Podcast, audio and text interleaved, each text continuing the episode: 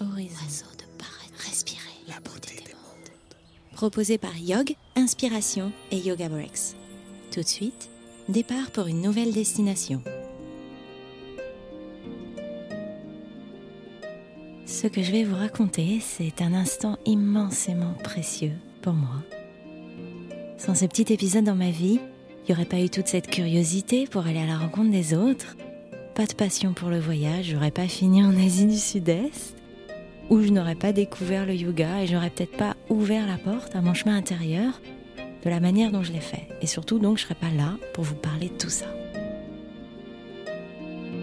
Je vais vous parler de l'Égypte, un pays de sable, de poussière, qui ne se comprend pas, qui se vit à travers sa démesure. pense aux pyramides, des millions de blocs de pierre, 146 mètres de haut, au Nil, immense fleuve le plus grand du monde, 6650 km, c'est encore plus loin que de Paris à New York. Le Caire, plus de 20 millions d'habitants, c'est un tiers de la France. Le Caire qui est une bulle de lumière qu'on voit la nuit à plus de 100 km. Et où, en sortant de l'aéroport, un soir de juin 2003, j'ai ouvert les yeux sur le monde et j'ai compris le sens des mots parfaitement imparfait. Alors avant tout, euh, je voudrais mettre un petit bémol. Ce que je raconte là, c'est en 2003, c'est avant les printemps arabes. Peut-être que si ça arrivait aujourd'hui, je raconterais l'histoire différemment. Puis surtout, bah, j'ai débarqué là-bas, j'avais 24 ans, j'avais pas vu grand-chose de la vie. Et donc je suis là, à l'aéroport. J'ai froid parce que la clim est à fond. Et je viens de récupérer mon bagage. Et on est dans l'œil du cyclone. Hein. Tout à coup, je suis emportée dans un chaos de personnes, de cris, de bagages, de familles, d'agents de sécurité. Je suis vraiment poussée dans un flot constant qui ne s'arrête jamais. Et puis j'arrive à la sortie du terminal. Et si vous y êtes allé, vous savez ce que c'est. Vous êtes enveloppé de chaleur, d'air dense, de sable, d'odeur, les restaurants autour. Hein. Alors vous avez toutes les épices, les chichas, la viande grillée à l'orientale. Il y a un boucan d'enfer, la lumière de fin de journée qui est entre le rouge et doré, vous savez, ce soleil intense et rasant. Et imaginez-vous qu'en quelques secondes, il y a 10 chauffeurs de taxi autour de vous. Il y en a qui sont déjà en train de prendre votre sac. On vous parle, vous comprenez rien. Vous avez perdu tous vos repères. Vous êtes aveugle, vous savez pas lire l'arabe. Sourd, vous comprenez pas ce qu'on vous dit, muet, vous pouvez pas répondre. Et moi, je suis figée. Je suis comme dans les films j'ouvre les yeux sur un monde qui a des milliards de kilomètres que ce que je connais, un peu dans ma bulle de stupéfaction. Et je me dis, ok, pas je mange. Tu peux rien utiliser de ce que tu as appris jusqu'à maintenant.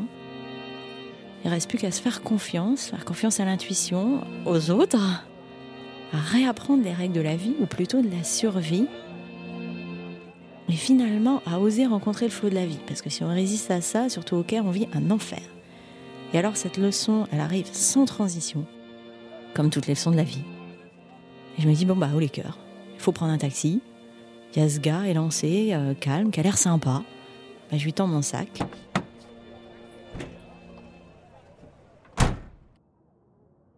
Et en fait, je viens de faire ce que j'ai appris par la suite. En Égypte, j'ai fait confiance. Inch'Allah.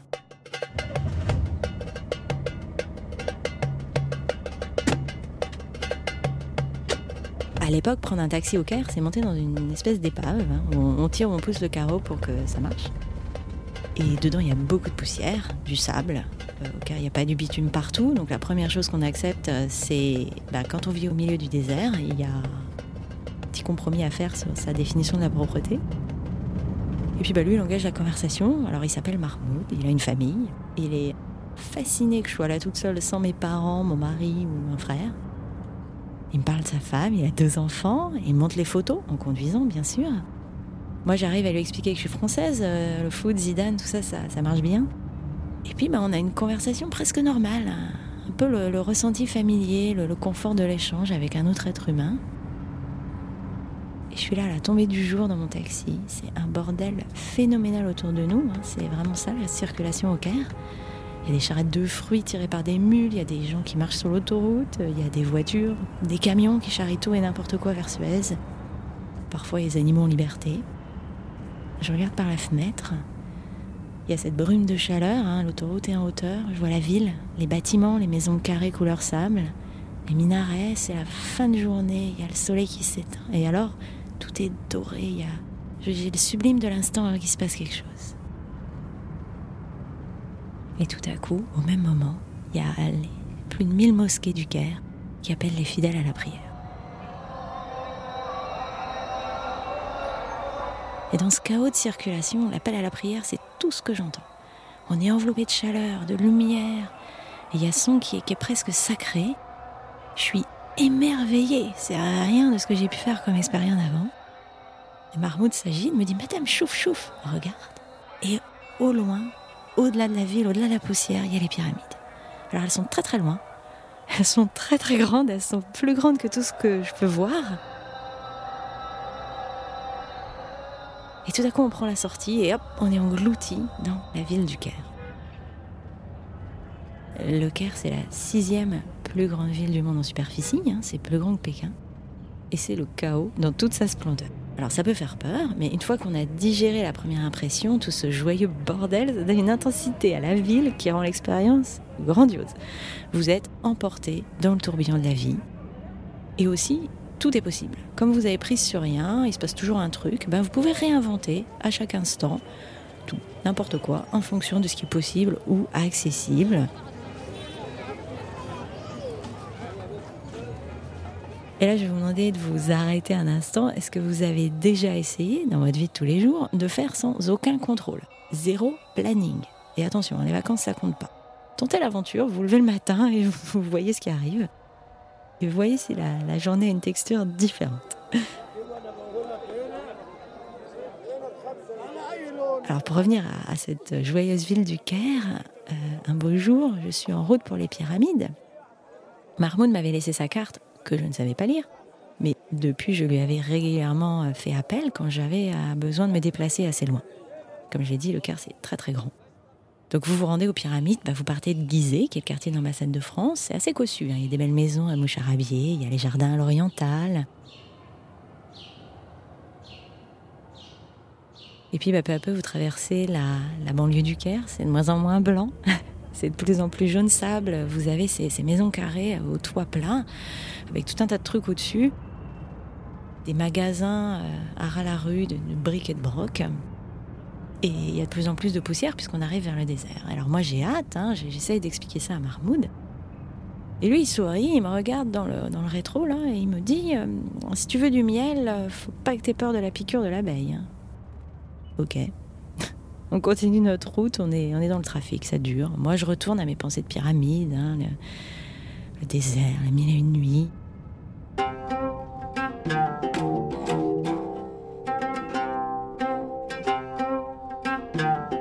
Les pyramides, c'est les premiers monuments dont on rêve quand on est petit. Il y, a, tout le monde fantastique qu'on se crée avec. Et bien, comme tout en Égypte, on apprend assez vite à laisser de côté ces illusions. Notre route se termine dans une banlieue assez pauvre. En même temps, il y a des hôtels 5 étoiles à côté. Hein. Vous avez ce contraste du luxe démesuré avec bah, des, gosses en guenilles. Hein. C'est le chaos. Vous imaginez des calèches avec des chevaux squelettiques, des bus, des groupes de touristes, des chameaux. Il y a des ânes et des mules, toujours et encore euh, ceux qui proposaient les visites guidées, des breloques, les gosses qui mendient, des gens qui viennent vous vendre des fruits, de l'eau. Vous êtes sollicité à chaque seconde hein, dès que vous vous mettez le pied dehors. Et au milieu de tout ce bordel, bah, il y a les pyramides. Alors les pyramides, c'est quelque chose qu'on vit, hein, les décrire ça sert à rien. Moi, je viens de sortir de la voiture, je suis adossée, je regarde ça. Marmoud voit que je suis interdite. Et surtout que je regarde ailleurs que ce pourquoi je suis là. Alors il enchaîne, il me dit Oh, regarde la chance que t'as, les pyramides elles ont 4500 ans, c'est les seuls rescapés des sept merveilles du monde de l'Antiquité. Et vraiment, on est frappé par leur taille. Il faut vous imaginer ce que c'est que de construire ça avec les techniques de l'époque. Hein. Les Égyptiens connaissaient pas la roue, ils avaient que la poulie. Et lui continue, tu sais, les pyramides de Gizeh, elles sont alignées avec la constellation d'Orion. Et puis ben là, peu à peu, l'émerveillement revient pour moi. Et c'est là où je comprends le dicton. Évidemment, ça sert à rien d'arriver avant la fête, de se bercer d'illusions. La vie, elle vous rencontre dans l'instant. La douce vérité, le miel, il est là. Il n'est pas du tout dans la validation de ce qu'on a imaginé qui pourrait se passer. Parce que justement, c'est là où ça pique. Alors pour moi, qui est assez jeune à cette époque-là, ça a fait voler tous mes schémas mentaux de, de perfection d'un seul coup. Et du coup, je me suis amenée à, me dire, mais attends, si ça se trouve pas comme on l'a imaginé, c'est ça qui nous prive de la sensation magnifique d'être émerveillé, ébahi. Et des exemples de ça, on en a tous. Hein. Faire le mariage parfait. Alors on veut la déco, les fleurs, les petits fours, le thème. Ou alors est-ce qu'on veut tout simplement faire un mariage heureux, avec un bon souvenir? On a la loupe grossissante des réseaux sociaux. On essaie de coller à une idée de ce qu'on se fait du moment qu'on photographie. Puis ensuite on le filtre pour voir si ça correspond vraiment à ce que peut-être ça pourrait être. Si vous allez sur Instagram, par exemple, vous n'allez pas voir beaucoup de photos des pyramides qui sont prises de manière à montrer la, banlieue pauvre qui a de l'autre côté de la rue. Interrogez-vous. Combien de fois vous parlez d'une expérience quelconque en y projetant vos illusions Combien de fois on nommait le point de vue du réel, où en fait l'expérience existe comme elle est, parfaitement imparfaite et finalement, quand on met de côté le besoin du jugement, c'est un immense soulagement. On fait place nette. C'est là où on ouvre le champ du possible et où on s'octroie la responsabilité de vivre une expérience comme elle l'est, comme on la vit. Et ça, c'est très libérateur. Je garde de ce temps passé au Caire le sentiment d'une deuxième naissance, en quelque sorte. Tout simplement parce que beaucoup d'idées figées, qui sont valables dans un certain environnement, en l'occurrence le mien, on va dire occidental, européen, voler en éclat en quelques secondes. Par exemple, vous avez prévu de retrouver des amis pour un verre, et puis bah, finalement vous êtes euh, en début de soirée sur la corniche, hein, la promenade sur les bords du Nil, avec une étudiante qui veut pratiquer son français. Bon bah ok, c'est bien aussi. Les pyramides sont pas tout à fait au milieu des dunes du désert. Bon bah, c'est bien quand même. La leçon, elle est là quand on contemple les événements de la vie, tant pis si ce qu'on avait imaginé la première fois, ce qu'on a vu dans notre tête en quelque sorte, c'est pas la réalité. La deuxième chance arrive, si on se la donne. Se donner la priorité, celle du ressenti, celle de voir avec le cœur, pour citer Saint-Exupéry. Et je vais vous laisser sur une question. Vous, là, demain, où est-ce que vous allez mettre le projecteur? Est-ce que vous allez rester dans l'ombre des illusions qui sont dans votre tête? Ou alors, vous allez mettre en lumière ce qui existe devant vous avec beaucoup de bienveillance, de positivité, d'émerveillement? Et est-ce qu'au final, c'est pas ça? Qui va définir votre expérience de l'instant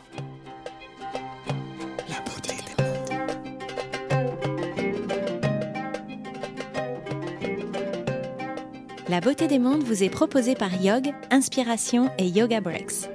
Retrouvez tous nos séjours yoga sur notre site internet yog.me, y-o-a-g.me et sur Facebook, Instagram. Merci d'avoir écouté cet épisode. Pour ne pas manquer le prochain, abonnez-vous sur votre plateforme d'écoute préférée et si ce podcast vous a plu, laissez-lui un commentaire et 5 étoiles sur Apple Podcast.